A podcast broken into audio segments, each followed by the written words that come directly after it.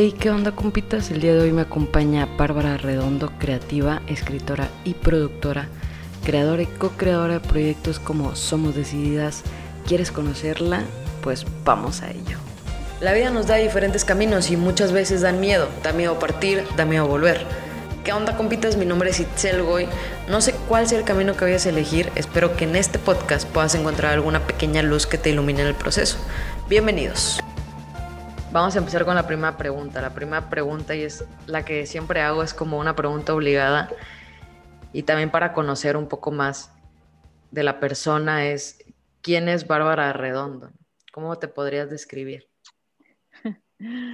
Ay, bueno, primero, antes de contestar esa pregunta, gracias por invitarme a tu podcast, Itzel, y y pido una disculpa si escuchan luego más adelante mi perrito a Igor ladrar, que pues bueno, a veces así se, pone loco el Igor.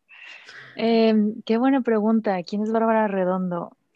Pues creo que soy una persona eh, sumamente comprometida con, con la conciencia social y soy alguien que cree en el poder de la palabra para transformar la, injusticia social, para tener vidas mucho más plenas y felices. Y más allá de describirme lo que hago en sí, eh, me, considero una persona muy, muy afortunada por, por creer en estas causas y de cierta forma también creer que, que la no violencia es un, un vehículo que aún como como humanidad no hemos, eh, pues no hemos profundizado tanto y, yo me siento muy agradecida de, pues de lo que soy y de lo que hago, eh, pues apostar mi vida en ello, ¿no? Por medio de la no violencia, cómo podemos transformar el mundo y por medio de la palabra. Súper. Por medio de la palabra es, es algo muy poderosa, la palabra es súper poderosa. Yo creo que hay que prestarle más atención. ¿Tú qué crees?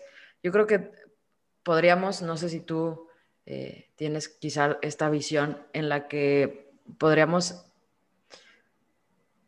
tomar más en serio lo que sale de nuestra boca, ¿no? O sea, todo lo que decimos y, y la forma en que lo expresamos, porque muchas veces la palabra también nos lleva a esta parte que no nos guste, que no está buena para el mundo, que es la violencia.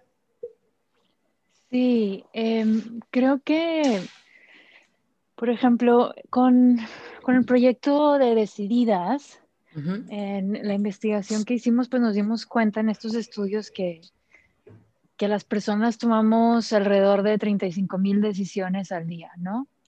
Entonces, imagínate esas decisiones, eh, todo lo que piensas, lo que internalizas y luego lo que comunicas a, las demás personas. No, en un país como México creo que no somos lo suficientemente conscientes de lo violenta que es nuestra cultura, nuestra manera de hablar y, y, que por ende nos ha llevado a un lugar donde hemos normalizado muchísimo la violencia que vivimos cada una de nosotras como mujeres, ¿no? Hombres también y, por ende como también nosotros somos corresponsables de todo eso que sucede, ¿no? Y ahí entra, o sea, cualquier ámbito, desde temas que tengan que ver con amor propio, autoestima, que inciden en política, en la economía, en la cultura. En fin, creo que sí me he dado cuenta estos últimos años que mm, desafortunadamente México es más violento de lo que yo llegué a pensar, ¿no? O creer. Sí y que por otro lado eso significa que tenemos una, no solamente una responsabilidad, pero una gran oportunidad para comenzar a transformar eso desde hoy. Totalmente de acuerdo. Y hablando, ya que entramos al tema de decididas, hablando un poquito, tienes varios proyectos. ¿Nos puedes contar un poquito acerca de qué van? Porque son, están muy padres tus proyectos y también creo que abarcan diferentes temas, ¿no? Sí, me encanta, este, me da risa, sí, sí, siempre de alguna forma, yo empecé como periodista porque me disfrutaba mucho escribir Estudié relaciones internacionales, pero sí, siempre me, me, he dado a conocer entre mis amistades, siempre estoy diciendo muchas cosas y cosas diferentes, pero de fondo se parecen mucho. Eh, de los temas en los que más me, me, he enfocado, claramente son todo lo que tiene que ver con avanzar los derechos de la mujer y por otro lado, eh, temas que tienen que ver con justicia climática. Y con, con Decidas en específico, pues es un proyecto que empecé hace, creo que cuatro años ya, con Olga Segura, que es una amiga que admiro y quiero muchísimo. Ella es una actriz y productora. Y queríamos crear un espacio. En, su momento vimos, estoy hablando de 2016, que no había em, contenido eh, o, o, entrevistas o algo que, que, donde pudiéramos visibilizar estas role models, ¿no? Estas mujeres inspiradoras. Y decidimos crear una, una primera temporada de esta serie donde entrevistamos a, a mujeres líderes de distintas industrias, diferentes generaciones. Eh, este año estábamos por empezar a grabar nuestra segunda temporada y pues pasó la pandemia y ahora hemos estado muy activas en nuestro Instagram que somos decididas con diferentes entrevistas. Y justo queremos, o sea, para que transformar la narrativa y sobre todo para la, palabra decididas, eh, me di cuenta que eh, no había una palabra en español con la cual nos pudiéramos identificar como mujeres si somos sumamente apasionadas en algo, ¿no? O creemos en nosotras, o estamos todo el día eh, trabajando ya sea para tener un mejor estilo de vida o porque tenemos una familia, lo que sea, ¿no? Entonces, casi todas estas etiquetas que había alrededor de, mujeres exitosas era por, muchos años y aún hoy sigue siendo, pues probablemente es una hija de la chingada o se acostó con alguien. Em, y hasta hace muy reciente, pues empezamos a ver que, ya empieza a usarse, ¿no? son chingonas, ¿no?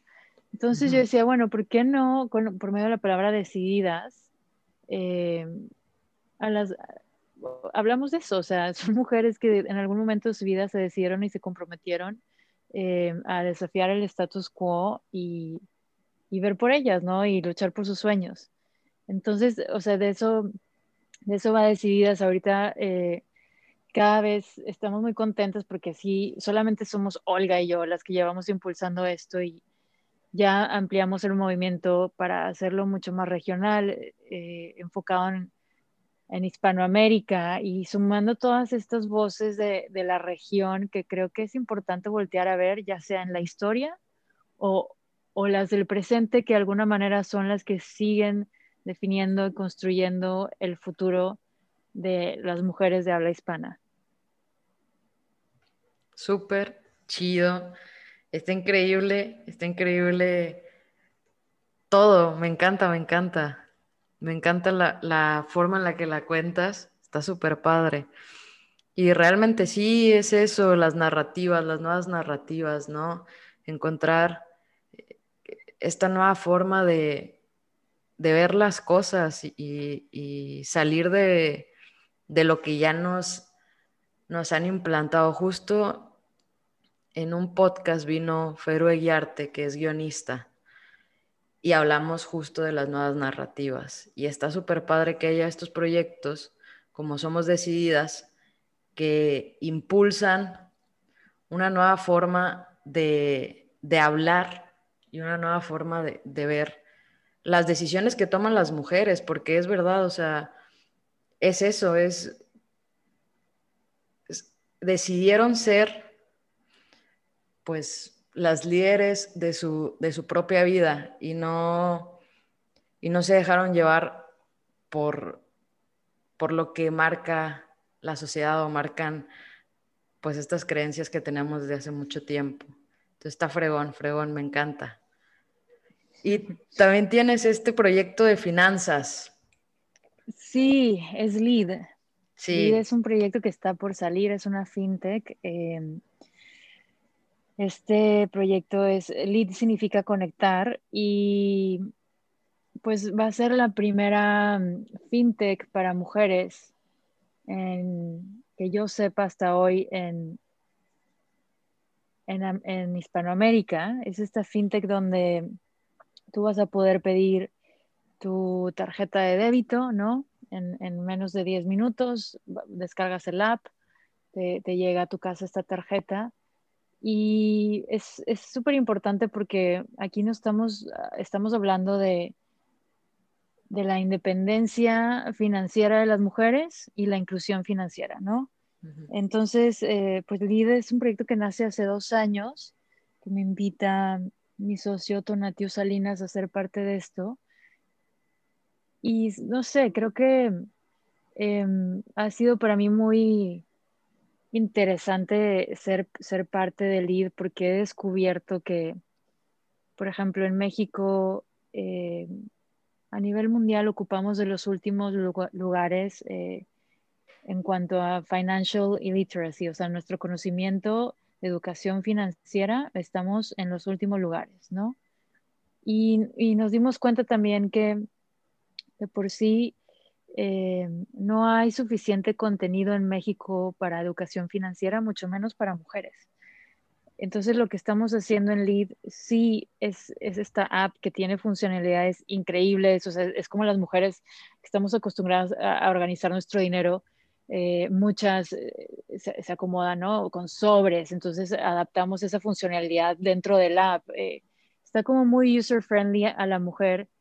Y, y si lo piensas, Itzel, pues en realidad la, la industria de servicios financieros fue creada por hombres y no fue pensada en su momento para las mujeres. O sea, en su momento las mujeres ni siquiera podíamos eh, votar, no podíamos abrir una cuenta sin la autorización de nuestro esposo, ¿no? Y, y Lid va de eso, Lid, va de, nosotros creemos que, pues que ya decimos es bienvenida al futuro, ¿no? Porque Imagínate en un mundo donde el, dinero y las finanzas no fueron concebidas pensando en el poder de las mujeres, ¿no? Sobre todo en una economía donde hoy el, 9M nos llegó a enseñar que, y esto me, me parece súper interesante, cómo los medios lo hablaban, ¿no? O sea, un día sin mujeres hablaban de que México perdería, creo que 30 mil millones de pesos, no recuerdo la cifra exacta, pero eh, en realidad, eh, de vuelta a la narrativa, las mujeres aportan 30 mil millones de pesos día con día a la economía, ¿no? Eh, entonces, Totalmente. queremos hablar de eso, de, invitar a las mujeres a que tomen el poder y que tomen el control sobre su dinero y, encuentren su libertad financiera. Eh, creamos este componente que se llama Lead Academy, al cual nuestras usuarias van a poder tener acceso totalmente gratuito y son una serie de cursos eh, para aprender a ahorrar, cómo construir un patrimonio, eh, las mejores estrategias para hacer que tu dinero rinda más. Y la verdad estoy súper, súper, súper emocionada con NID porque veo el panorama a nivel mundial y me da demasiado orgullo que seamos esta, pues, esta, esta plataforma creada en México por un equipo, en su mayoría, las socias en su mayoría somos mujeres, el staff en su mayoría somos mujeres, y que también de cierta forma, lo estamos haciendo de la mano de hombres también sumamente talentosos que creen que es eh, urgente incluir a, la mujer en la economía, darle su lugar, que retome su poder. El otro día leía, por ejemplo, que si las mujeres tuviésemos más eh, paridad en cuanto, en cuanto a la economía a nivel global, se estarían generando em, más de 30, casi 30 trillones de dólares a nivel global anualmente. Entonces de eso va a ir, ¿no? Cómo por medio de las finanzas y que las mujeres tomen el poder de sus finanzas, pueden por ende tener un mejor bienestar eh, hacia ellas mismas, con su familia. Al final también salud financiera es, eh, si esta pandemia nos viene a enseñar algo, es, es también salud mental. Y, pues esa es la idea con LID. Qué padre, oye, qué padre están todos tus proyectos. Y tienes toda, o sea, es verdad lo de lo de que las mujeres debemos empezar a, a tomar las riendas de nuestras finanzas, porque hablando específicamente de México, si tú te das cuenta, digo, ya esto, como tú lo dices, es como a nivel mundial, ¿no? El tema de los negocios no es un tema pensado para las mujeres. Pero si nos vamos a México, las mujeres son las que deciden todas las compras. Tienen esa, esa decisión. Si, lo estudiamos o, si lo vemos de esta parte como supermercadóloga o, o de publicidad, la mayor parte de la publicidad está pensada en las mujeres. De, de, tema casa, tema, eh, casi todos los temas están pensados para atraer a las mujeres a comprar las cosas porque tienen la decisión final en todo lo que en todo lo que es pues el hogar por por tema cultural. Pero realmente es que las mujeres tienen el poder, tienen el poder, pero no tienen el, o estamos acostumbrados a que no se, no se tenga el dinero no se, o, no lleven sus finanzas, sino es como, y esto es como, hace mucho pasaba, aún hay casos en los que, bueno, pues la mujer trabaja y le da el cheque al hombre y el hombre va como administrando el dinero y decide, pues, bueno, sí, vamos a comprar esto, ¿no? Pero realmente todo está, o sea, la publicidad está pensada mucho para las mujeres y está súper padre. O sea, realmente necesitamos esa cultura financiera porque la pandemia nos ha enseñado eso. Y, sí. y me gusta mucho, me gusta mucho el proyecto. Qué chido. Gracias, gracias Itzel. Sí, creo que estás tocando un punto súper importante que es que estos estos mensajes que, em, con los que yo crecí o con los que seguimos viendo hoy, ¿no? En los diferentes medios de comunicación, refuerza, van dirigidos a la mujer, pero en su mayoría, hasta hace muy poco, em, están reforzando la idea de roles de género, ¿no? O sea, le hablan a la mujer porque saben que ellas son quienes van a hacer las compras de la casa, porque somos las cuidadoras del hogar, ¿no? Por default, por estos roles de género eh, predeterminados y ya establecidos. Y, o sea, a, la inversa, eso, por otro lado, no, necesariamente quiere decir, porque no, nos hablen a nosotras, que y que sí, al final quienes va a hacer la compra somos nosotras, ¿no? En, este ejemplo en específico. Pero lo interesante de esto es que nosotras no, no formamos parte del de el proceso de toma de decisiones detrás de, tomamos la decisión al final del día de, qué yogurt voy a querer, ¿no? O sea, o sea, qué campaña me llegó más, lo que quieras. Pero de fondo, el trasfondo no, no ha evolucionado lo suficiente, ¿no? Entonces es como por medio de que tú puedas eh, tener tu, cuenta por separado, tener tus finanzas, organizar para ti, pensando, viendo por tu familia, eh, decidiendo por ti de, principio a fin, ¿no? Y, y, que también eh, no sé, o sea, yo te escuchaba y pensaba, creo que, creo que también hoy cada día más mujeres, eh, poco a poco, sobre todo en un país como México, comienzan a darse cuenta que creo que la pandemia también vino a, despertar eso de, eh, o sea, las cuidadoras del hogar somos nosotras, ¿no? Entonces, para las mujeres que trabajan y que tienen familia, eh, muchísimas se vieron o fueron despedidas por ser mujeres, ¿no? Si es que ya no siguen su trabajo, o se vieron obligadas entonces a, organizarse porque pues ellas son las que tienen que asegurarse que, que la casa se mantenga y que funcione como tal, ¿no? Y que los, eh, o sea, el resto de los integrantes de la familia pues tengan que comer y organizan las comidas, ¿no? Todas estas cuestiones, ¿no? Lavar la ropa, o sea, hacer que la vida siga sucediendo, ¿no? Más allá de la pandemia y, encontrar tiempo para todo. Y vemos el rol de los hombres donde las, tareas en las mayorías de las casas no son compartidas, ¿no? Entonces, creo que es súper importante que, que cuando, por ejemplo, yo desde el lugar donde hablo de poder, porque no es algo en contra de los hombres, es más bien em, no sé, el otro día lo, lo, comentaba una amiga que tiene hijos, o sea, ambos decidimos tener hijos, entonces la tarea es de ambos, ¿no? En, todo lo que concierne desde la cocina, desde la educación, desde el trabajo, cómo equitativamente ambos eh, aportamos, si es que se puede, ¿no? Porque pues luego podemos entrar al tema de equidad salarial, o sea, una mujer es paga, o sea, no se le paga lo mismo que el hombre en los mismos puestos. Entonces, creo que es poco a poco lo que, al menos yo intento hacer desde todos los proyectos donde me involucro, es cómo podemos hablar de, de dinero, ¿no? O sea, finanzas, em, que puedas despertar en ti eh, esta parte como decidida, ¿no? Yo, yo soy esta persona, esta mujer quiere llegar a alcanzar estos objetivos. Em, eh, en las campañas que he hecho, como la de Juntas Somos Paz para el 8M este año o Beautiful Yo para reinterpretar la belleza, eh, es que, qué rol juego día con día en, en mi vida, ¿no?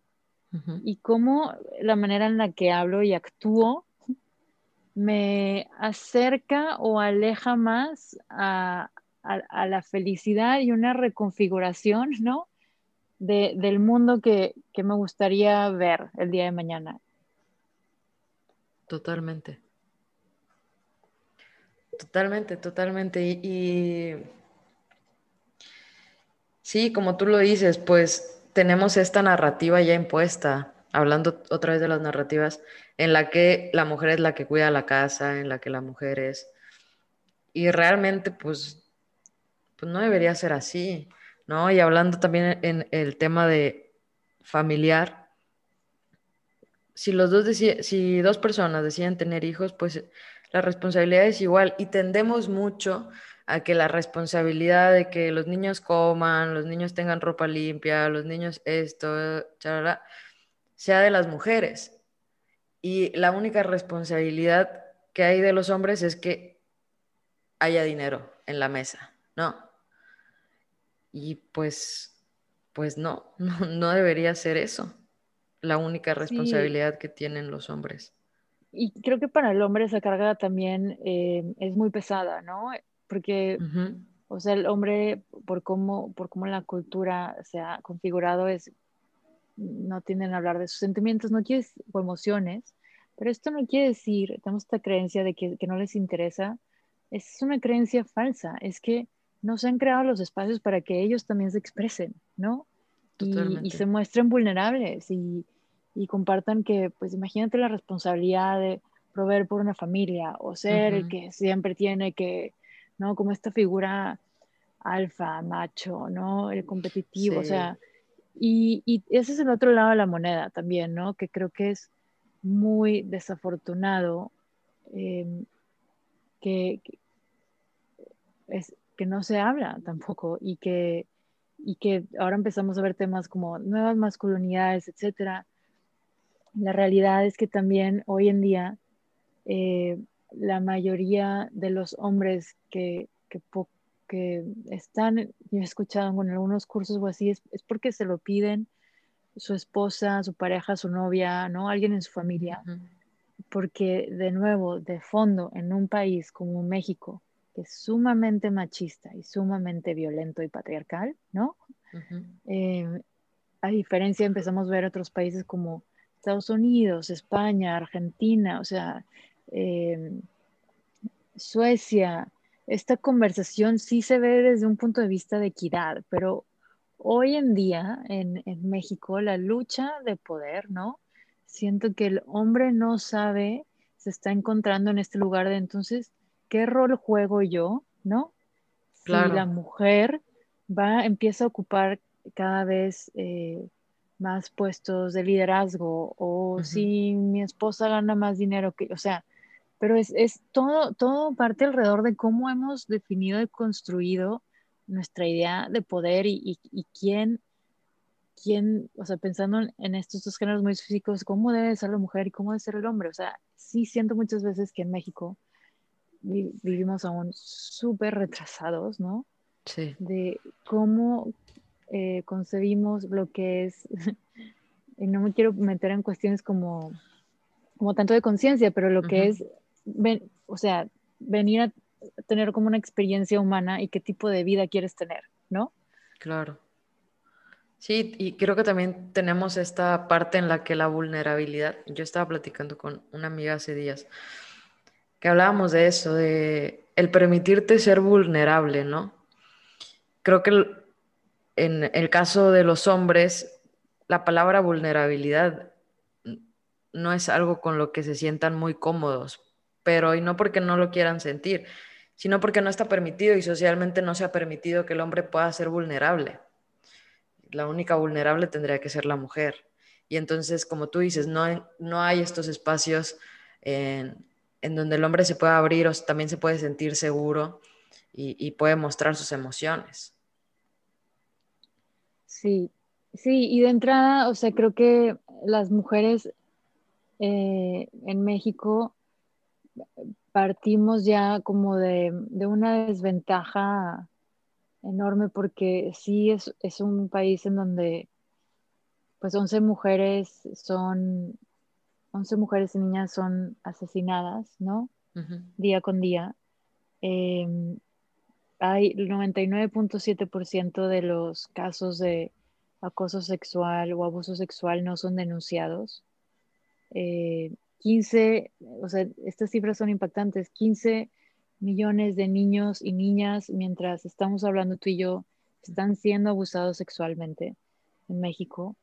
Y, y no estamos hablando de eso, o sea, o sea, como que esta es una conversación que no se está teniendo y que urge tener, porque si tú observas al final eh, las personas que están cometiendo estos feminicidios y la mayoría de estos abusos, somos el primer productor de pornografía infantil en el mundo, son hombres.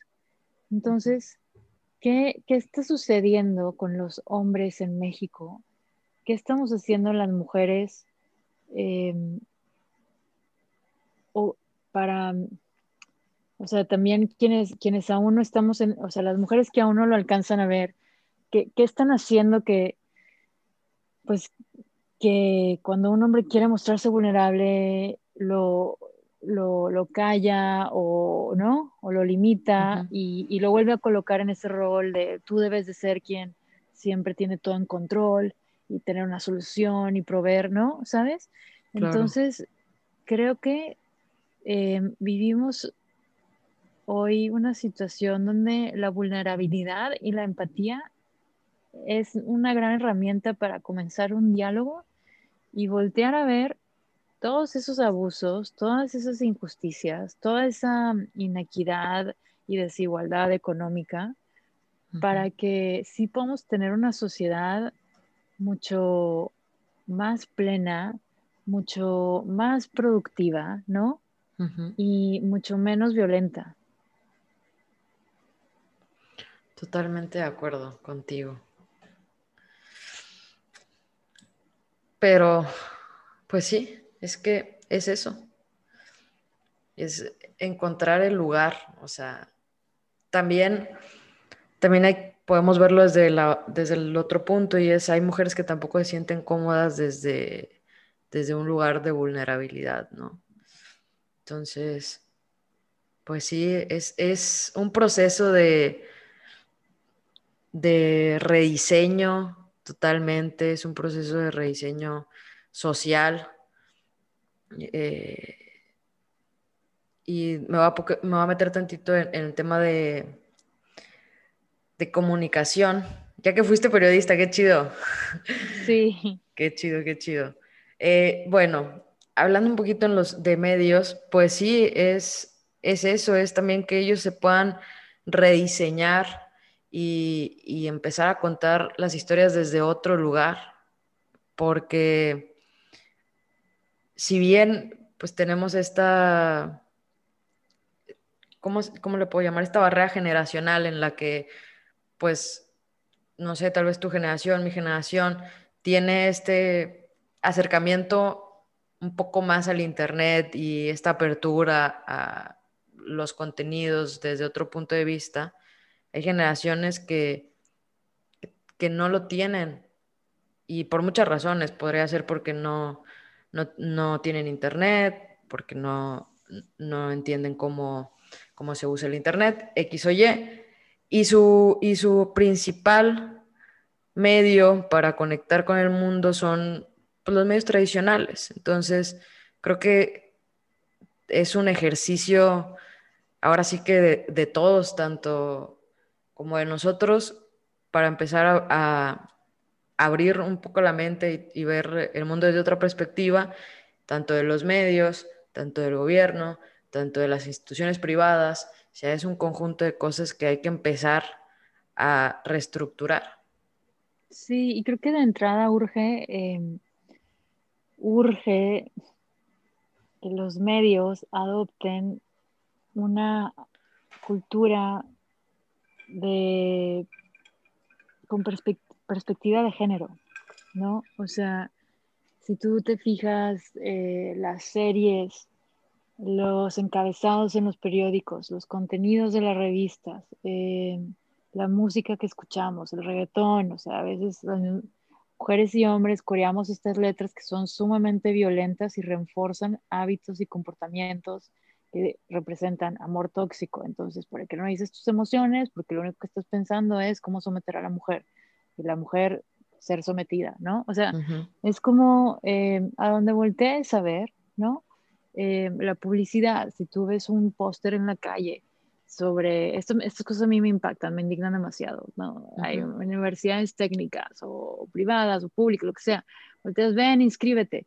Y, y los rostros que, que, se utilizan, o sea, es que ni siquiera, o sea, los equipos de diseño ni siquiera piensan en estos detalles de lo que se comunica.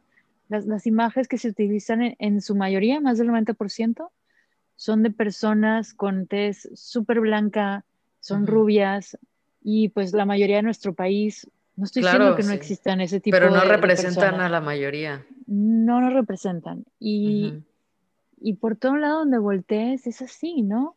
Sí. O sea, todo es someter, someter, someter. Eh, vernos de una forma, pues donde no, la mayoría no se ve así, no nos representa. Eh, cantar y corear cosas que sí, o sea, en cuanto a la, musicalmente está increíble el beat, o sea, mí, a mí también hay música que he llegado a cantar y que disfrutar, pero desde que empecé a estudiar esto y trabajar en esto, yo ya no me siento, o sea, yo ya estoy en un lugar donde no me siento ni siquiera cómoda escuchando esa canción, ¿sabes? Claro. ¿Por qué?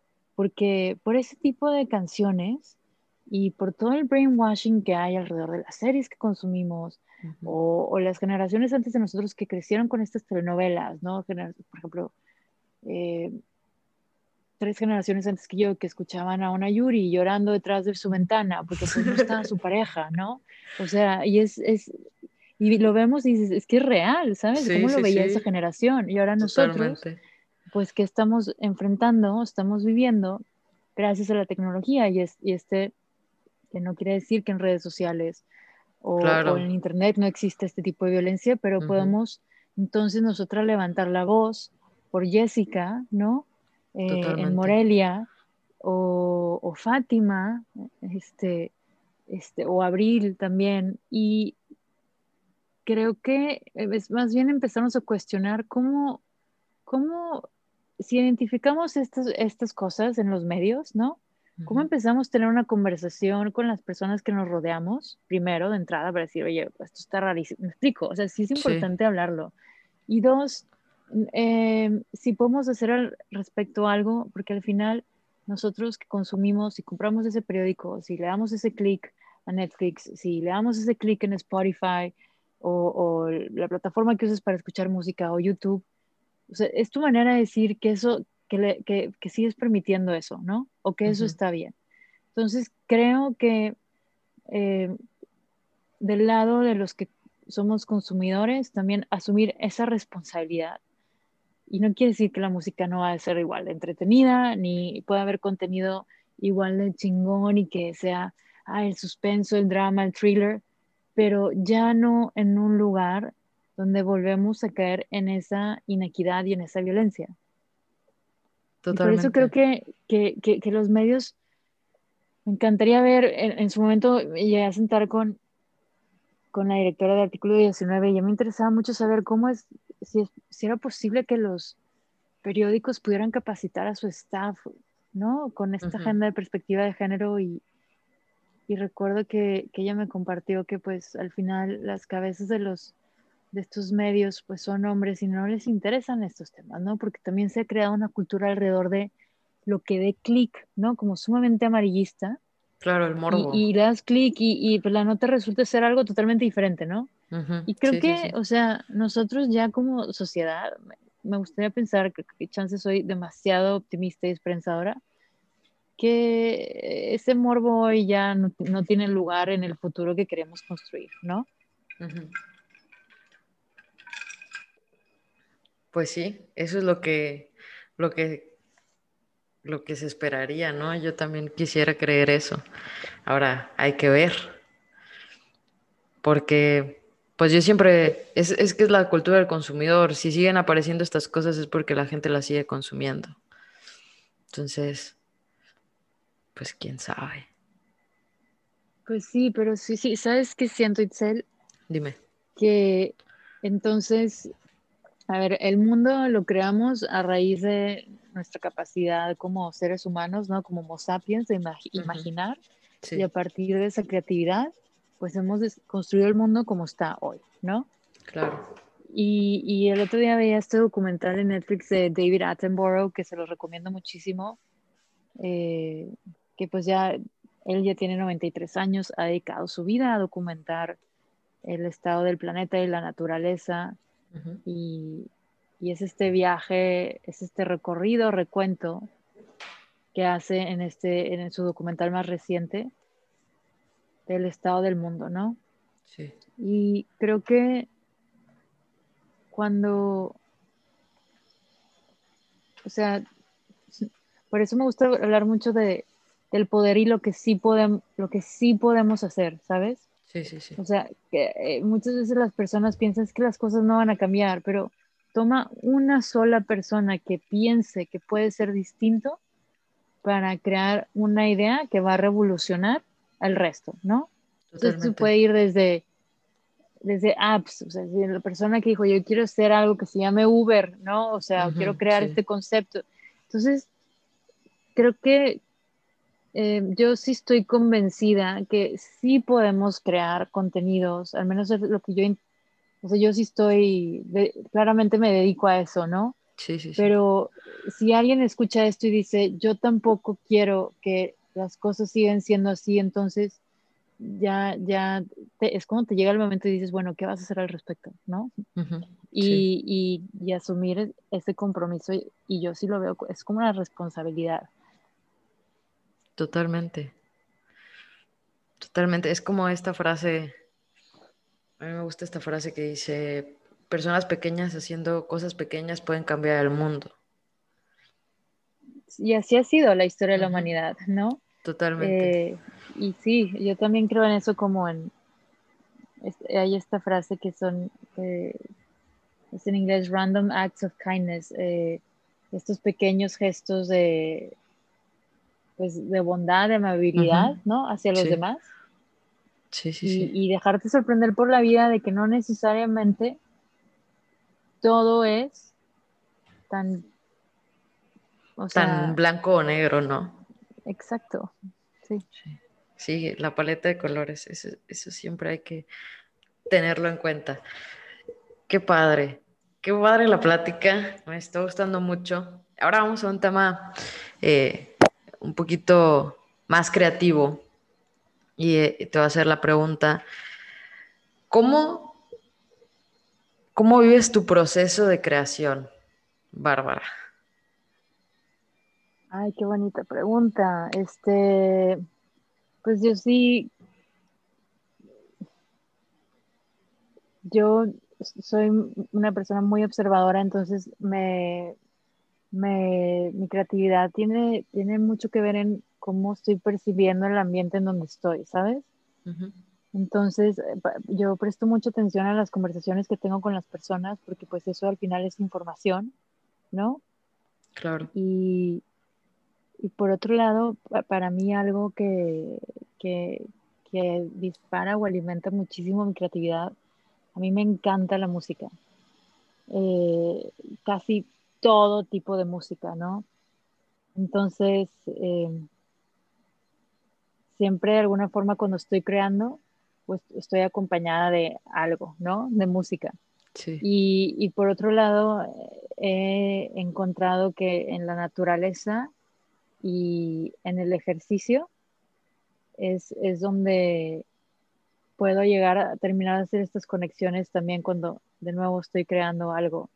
Em, me he dado chance porque antes no lo hacía. Yo, yo siempre he trabajado como mucho desde un lugar cuando creo de, de inspiración, ¿no?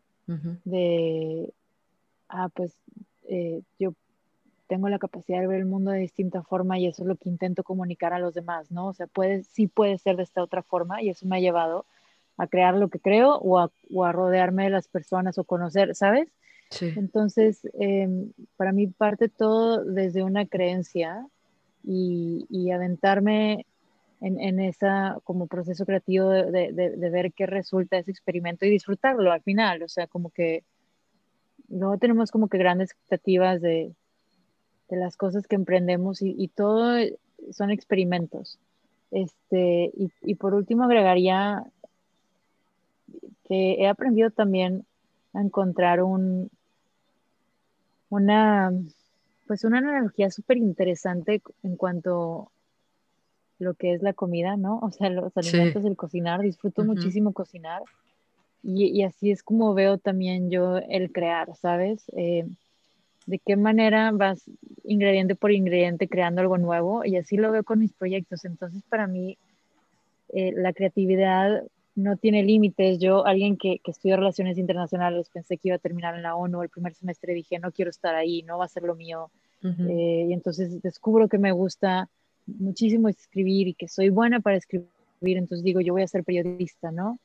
Y así es como empiezo en, en reporting, digo, a los 23 años y luego digo, eh, yo quiero hacer un evento, ¿no? Y, y, y, sea, había personas que me decían, pero tú nunca has hecho un evento. Y, o sea, a mí, estos cuestionamientos a mí nunca me han detenido porque al final yo lo veo, estoy constantemente escribiendo y creando historias, ¿no? Uh -huh. Desde diferentes ámbitos, en diferentes espacios, para diferente tipo de auditorios, aunque de fondo mi mensaje sigue siendo el mismo, ¿sabes? Eh, y creo que una vez que encuentras lo que realmente disfrutas hacer y te reta y te apasiona, eh, si nos deshacemos de la creencia que eso tiene que caber en una cajita y solamente te puedes dedicar a eso de cierta forma, poco a poco te puedes dar cuenta que eh, lo puedes explorar de muchísimas maneras. Yo ahorita estoy en el proceso de escribir un libro, eh, estamos desarrollando jamás, o sea, un cortometraje, hay proyectos que están saliendo entre dos ideas para futuras campañas o series, ¿sabes? Y, y, a veces digo, observo mi proceso y digo, jamás imaginé que estaría involucrada en todas estas cosas, ¿no? Ajá. Pero es, es, darme chance de, de, que lo que disfruto hacer se puede ver de distintas maneras. Totalmente, qué padre. Y pues qué bonito. Y qué chido todo lo que has hecho y todo lo que se te viene.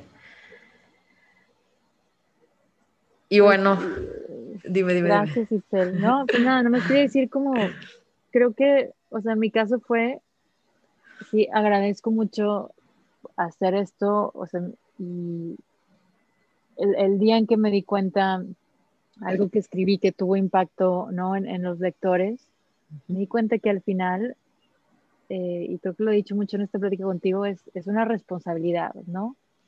Entonces, es esta parte donde digo, está increíble, ¿no? Cómo me reto creativamente con estas cosas. Sí. Pero obviamente todos tenemos altos y bajos y crisis y etcétera. Y en el momento en que yo ya no creo en mí o digo, esto está muy difícil, pues también me recuerdo de, de para qué lo estoy haciendo, por qué lo estoy haciendo y... Sí, y es que... como mostrarte tu misma evidencia, ¿no? Exacto. Sí, volver a llegar al punto de origen. Sí. Qué padre. Y justo, y, justo eso de la responsabilidad es un tema que, pues como tú lo dices, pues creo que un poco lo deberíamos de tener todos, todos los que, los que creamos contenido o todos los líderes de comunicación. y que a veces no, muchos no, pues se nos olvida o se nos va el rollo o algunos no lo tenemos. Justo estaba hablando con una amiga que es también, eh, ella también es periodista y hablábamos de, de, los líderes de comunicación y cuánto, y que a veces tienen esta falta de responsabilidad entre pues, lo, que, lo que dicen, ¿no? Y, y, nos poníamos a pensar un poco en el, bueno, ¿será pues a veces tampoco cuando perteneces a una televisora o algo así, a lo mejor no tienes tanto poder como para como para revelarte y, tal, ¿no? Pero es, muy importante siempre tener en cuenta que lo que hagas, hacerlo con, con responsabilidad y, y, más si es algo que también va a impactar a más gente, porque entonces ya no es solo la responsabilidad de tus, de tus acciones, sino también un poco la responsabilidad de, de bueno, pues estas personas me van a empezar a seguir, ok, pues cargar un poco con eso. Y es difícil, es difícil. No, no, yo soy de la idea de que no hay espacio pequeño, ¿sabes?